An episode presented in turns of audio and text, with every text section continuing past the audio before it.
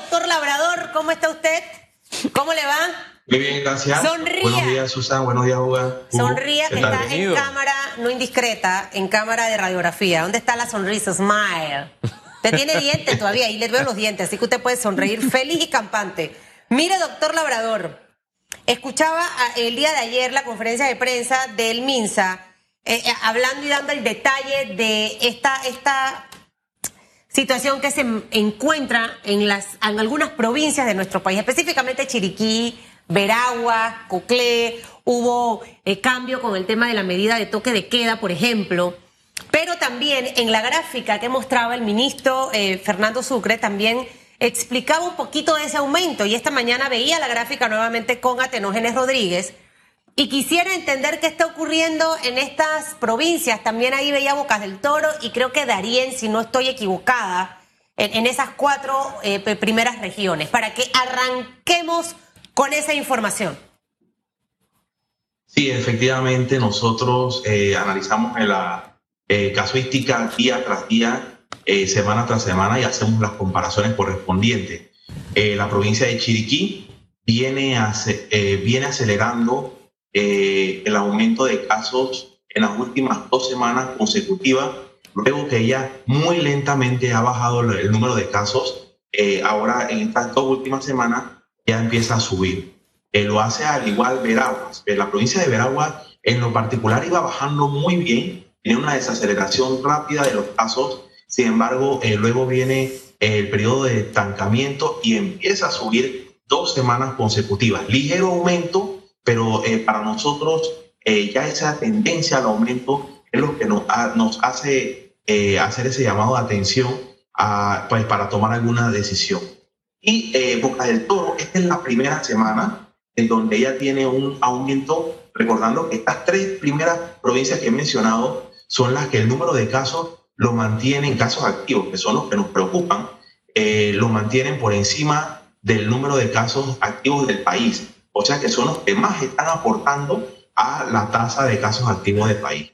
Esto se traduce, pues, en que si no hacemos algo a tiempo, eh, como tal, para disminuir el contagio en estas provincias, eh, podríamos entonces tener eh, a nivel de país una, un aumento obligatorio para poder entonces tener algún tipo de, lo que conocemos como otro repunte.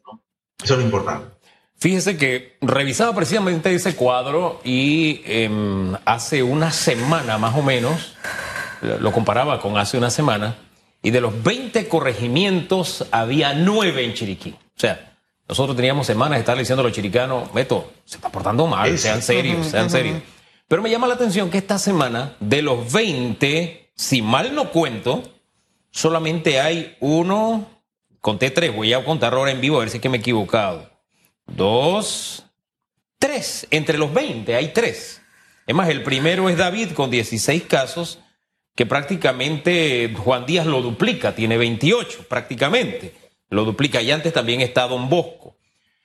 ¿Por qué le menciono esto? Porque los especialistas son ustedes y la pregunta es para que nosotros entendamos. ¿Por qué en Coclé, por ejemplo, si se dieron casos en La Pintada, qué sé yo, se tomó la decisión con esos distritos donde se había disparado? No en toda la provincia, fíjese. Pero en Chiriquí y en Veraguas no se tomó la decisión con las áreas o los corregimientos ni los distritos donde se había disparado, sino con toda la provincia. ¿Por qué no hubo esa gradualidad en, en- la provincia de Chiriquí, que sí se ha dado, y me parece muy lógico, muy bien, en la provincia de Coclé? Correcto, mire, cuando evaluamos en los diferentes distritos, inclusive estando en campo, vimos el proceso de, de comportamiento eh, de la población, eh, vemos que solamente tres distritos son los que tienen eh, o, o prácticamente tienen un control, no control, diría yo, una estabilización de sus casos. Los demás distritos de, la, de Chiriquí, todos llevan por lo mínimo dos semanas en aumento. Estamos hablando directamente. Entonces, eh, tomar una medida con eh, de, lo- de los eh, todos los distritos que de la provincia de Chiriquí, por ejemplo, eh, los 13 distritos que están en la provincia de Chiriquí, que tres no, eh, 14, perdón, que tres no, no solamente son los que están en teoría en una en una fase de meseta, entonces los demás están aumentando, sería ilógico decir que no se va a tomar la medida por el resto de los distritos. Claro está, estos distritos tienen mucho que ver con el movimiento de la población, por lo tanto, la decisión oportuna sería, eh, en este caso, aplicada a toda la provincia, porque ya desde alguna manera atrás, y no desde ahora, sino más o menos cuatro semanas atrás, se ha estado advirtiendo que la desaceleración de Chiriquí ha sido baja. Tres, una semana de estabilización y dos semanas de subida. Por lo tanto, es a través de toda la provincia que está eh, en ese momento ejerciendo un aumento de casos para, para, eh, para todo el país. Igual Veraguas. Eh, la diferencia con Veraguas es que Veraguas ya rápidamente tenía diciendo un cambio por unas intervenciones que se hicieron previamente con los equipos de trazabilidad. Sin embargo, Veraguas, por, e, por ende, ya para poder decir que estamos tomando acciones rápidamente, los 14 días de un periodo de incubación son los que se estipulan para que vamos entonces decir eh, y darle tiempo a la medida a que haga efecto. Por eso se dice que en la cuarentena de los domingos o el toque de queda se va a evaluar hasta el domingo 23 de mayo, cumpliendo ese periodo de dos semanas. Y de ahí, si las, los distritos han bajado, se toma en cuenta ya como lo hicimos con, eh, a la diferencia de la, de la provincia de Coclé, que acá específicamente y por posición geográfica, eh, como estaba, eh, se nota, se percibe, se evalúa analíticamente y científicamente que los distritos comprometidos estaban en La Pintada, eh, en Onomé y en Antón. Por eso fue esa determinación.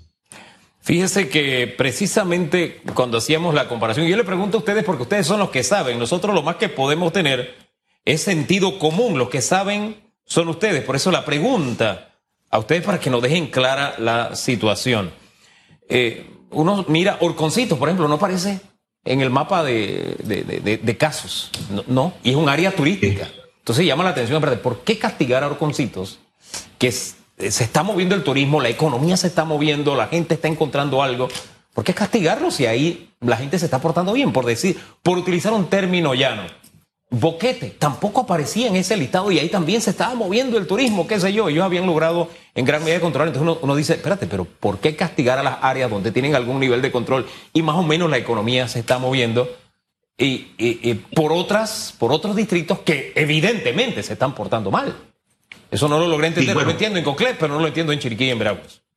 Correcto, de hecho, nosotros quedamos sorprendidos, eh, como usted lo ha mencionado, porque no vigilamos día eh, un solo día, vemos también la semana completa y el comportamiento en periodos de incubación.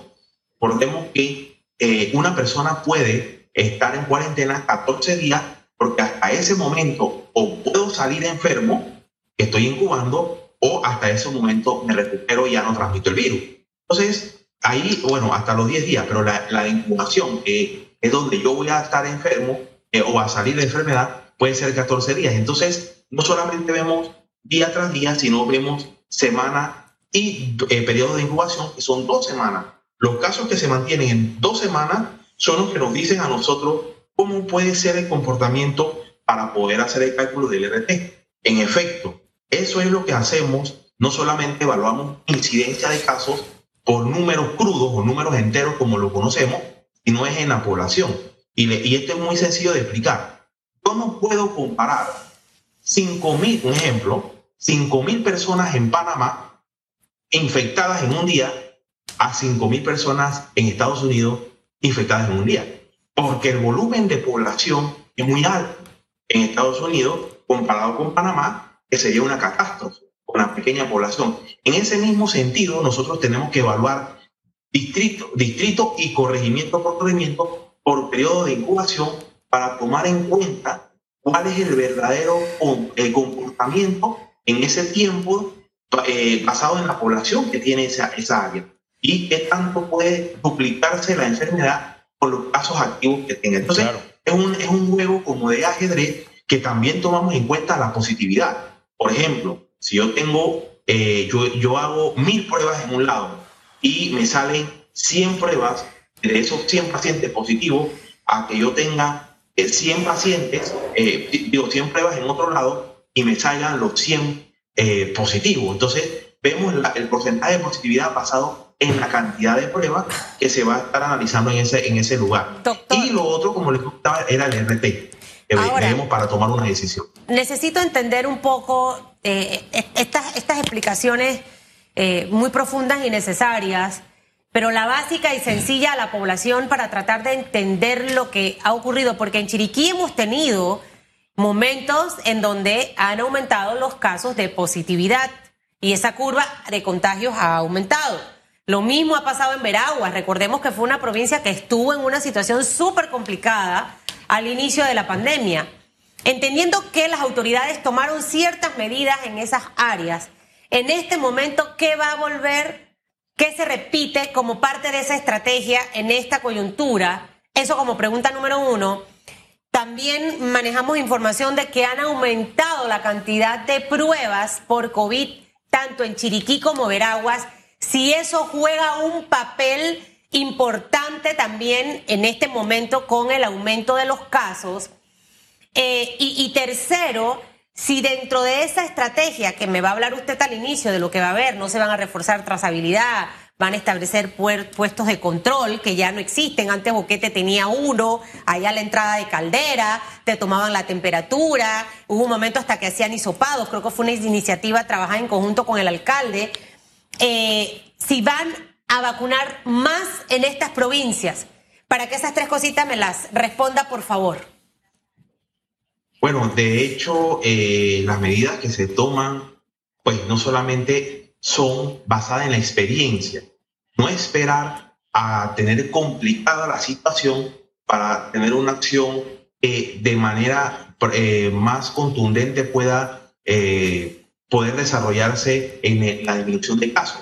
Esto significa que si yo tomo una medida a tiempo, esta medida a tiempo precautoria nos va a ayudar a que el comercio se mantenga, a que las actividades socio-recreativas se mantenga y definitivamente a que la población tenga eh, esa tranquilidad y eh, con la disminución de casos y el contagio posterior, evitar el contagio posterior.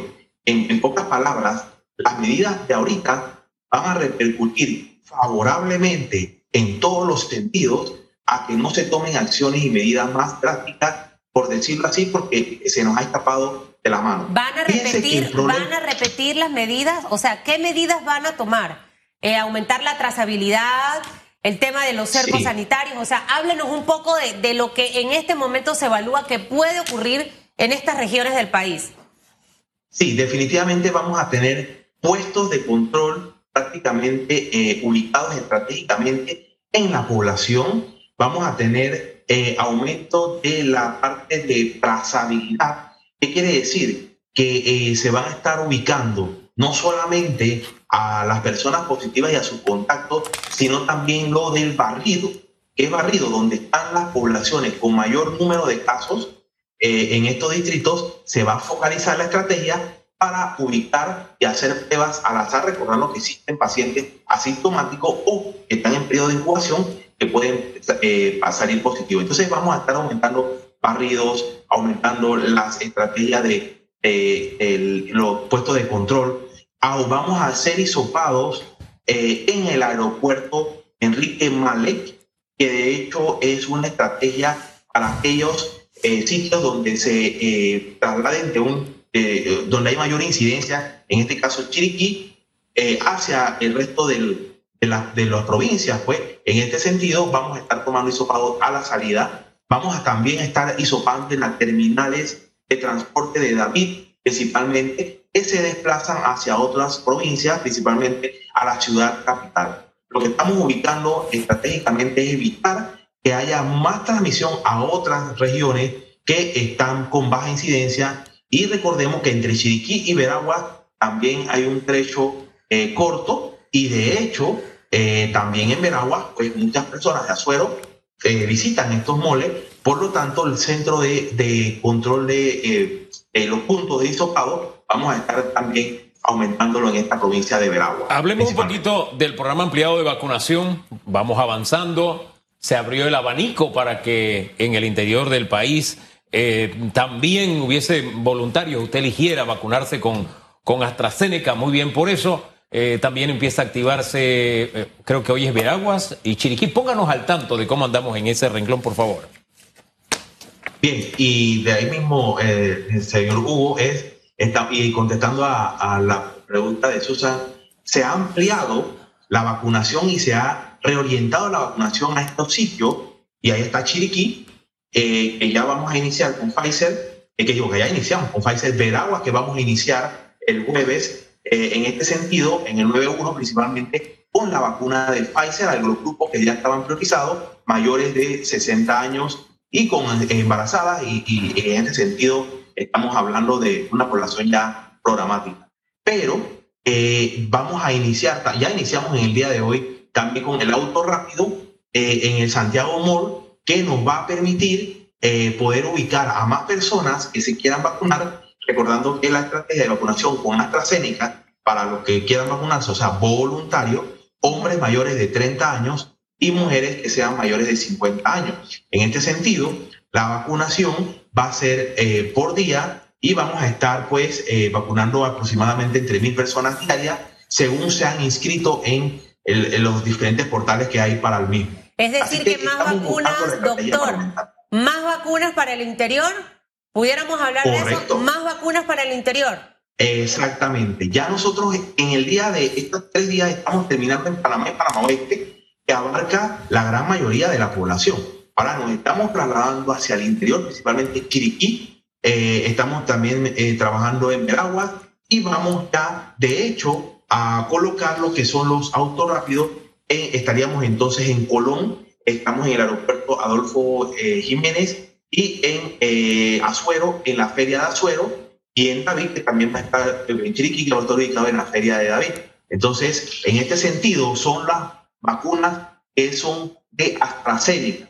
Recordemos que hoy nos está llegando 108.810 eh, dosis de vacunas que van a ser utilizadas a la estrategia, a la estrategia eh, de vacunación continua y eh, si vemos es uno de los mayores lotes que de aquí en adelante vamos a estar recibiendo para la vacunación del programa Panavac, pues con, con ma mayor cantidad o mayor capacidad.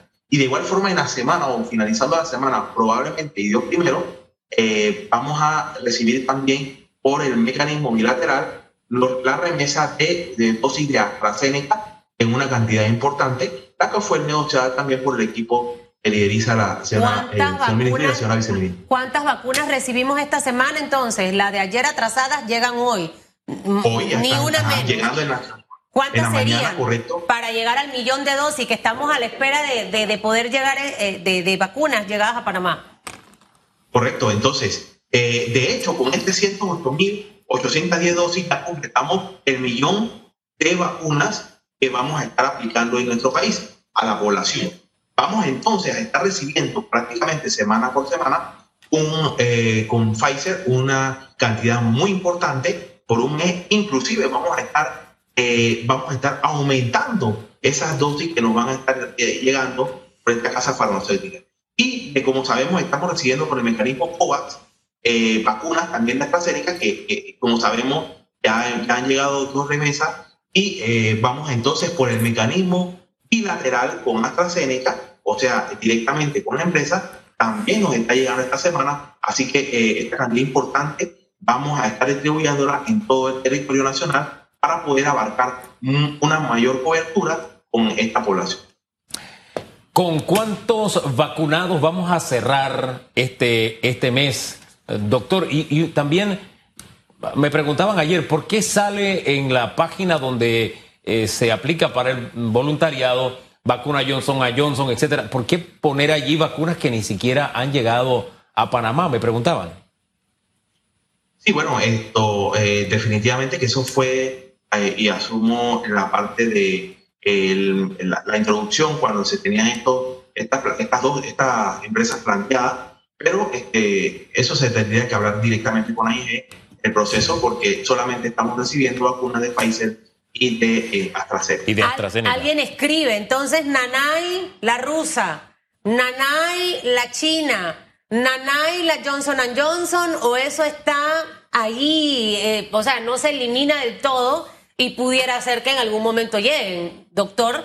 Correcto. Eh, todas las posibilidades, lo que necesitamos es una dosis adecuada. Todo está en la, en la palestra. Eh, sabemos o lo que conocemos, pues, de que las negociaciones han, eh, muchas han sido suspendidas o ah, retrasadas por algunas otras condiciones. sin embargo, no está a la, a, la libre, pues, de que más adelante podamos tener algún tipo de negociación. Y lo importante es que estamos ahí pendientes a eso. Doctor Labrador, eh, nos dijo con cuántos piensan cerrar el mes, con cuántos vacunados, disculpen, que estamos allá y acá y leyendo también lo que la gente nos pregunta. Correcto, bueno, eh, con las dosis que nos van a estar llegando por este periodo, esperamos por lo menos eh, estar cerrando con aproximadamente ya 500 mil personas más de lo que nosotros tenemos programada, así que con las ya aplicadas en esta, en esta, hasta la fecha, ¿no? que prácticamente cumplen las 850 eh, mil eh, eh, dosis aplicadas. Esperemos estar llegando a esas 500 mil dosis aplicadas en este periodo. Costa Rica ya registrando 48 defunciones. Tristemente, en Panamá, bueno, es un oasis entre Colombia y Costa Rica, por llamarlo de alguna forma. Nos duele por Costa Rica y nos duele por, por Colombia, pero la tercera ola, ¿se descarta? ¿No se descarta? ¿Qué podemos hablar sobre el tema? Eh, los componentes de la tercera ola no se descartan en este momento. Recordemos dos cosas. Uno, estamos precisamente ante dos eh, países que han tenido repuntes eh, importantes y hay que advertir a la población que la falsa sensación de seguridad por estar vacunando ha sido un gatillo para que muchos relajen sus acciones en, en países vecinos y eh, en este sentido, nuestro país no debe de eh, imitar esas, esos ejemplos y las medidas de bioseguridad siguen siendo las más eficaces y eficientes hasta que completamos un porcentaje importante de vacunados, por ejemplo, más allá del 50 o el 70%, que es lo que eh, todos aspiramos a la inmunidad de rebaño.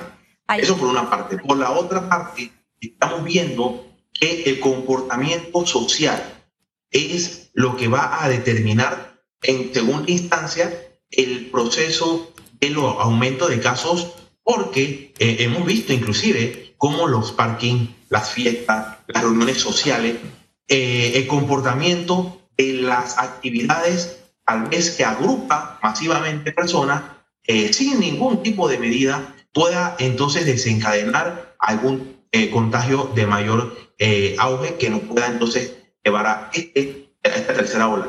Y allí, entonces, yo le pido a la población siempre que tengamos en este momento la decisión o la determinación de que cuando vamos a, utilizar la mascarilla, hay que utilizarla bien, de que si vamos a estar agrupados en una actividad social, pensemos dos y tres veces si es conveniente si me quito la mascarilla, porque ahí se come, ahí se bebe y a esas otras actividades que ya sabemos que el virus por, como aerosol se dispersa y eso pues eh, eh, si no hay medidas se va a dispersar rápidamente. Ahí se besan, ahí se abrazan, eh, ahí la gente se ríe, suavecito, con carcajada.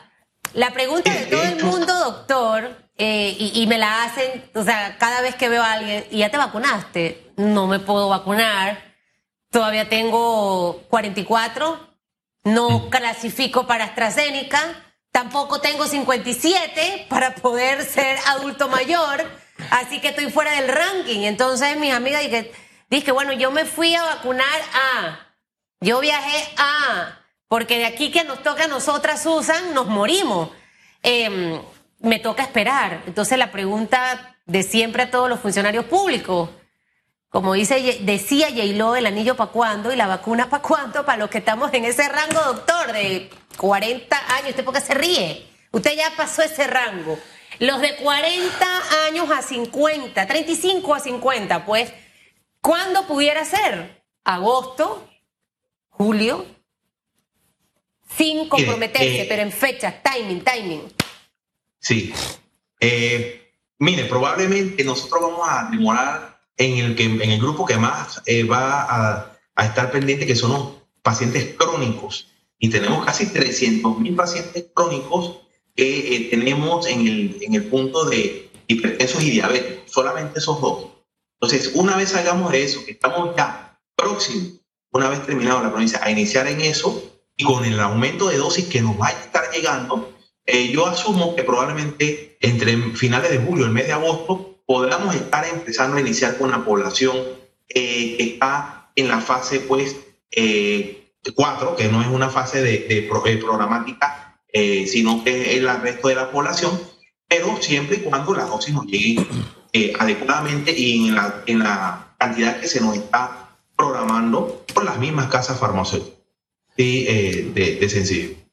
Bueno, doctor, gracias. La que está que salta en un pie es mi suegra porque le abrieron la oportunidad a Suero. Ella decía, eso de portarse bien o portarse mal, se me pegó de ella. Ella decía, como acá nos portamos mal, entonces no nos mandan vacunas, pero ya está contenta, se vacuna el sábado, primero Dios, con AstraZeneca. Qué bien que se actuó salomónicamente, es decir, del, como decía mi abuela, del pan bendito a todos un poquito. Esa es la premisa. gracias. Que tenga buen día, doctor. En agosto, pues. Muchas gracias. Yo acompañaré el décimo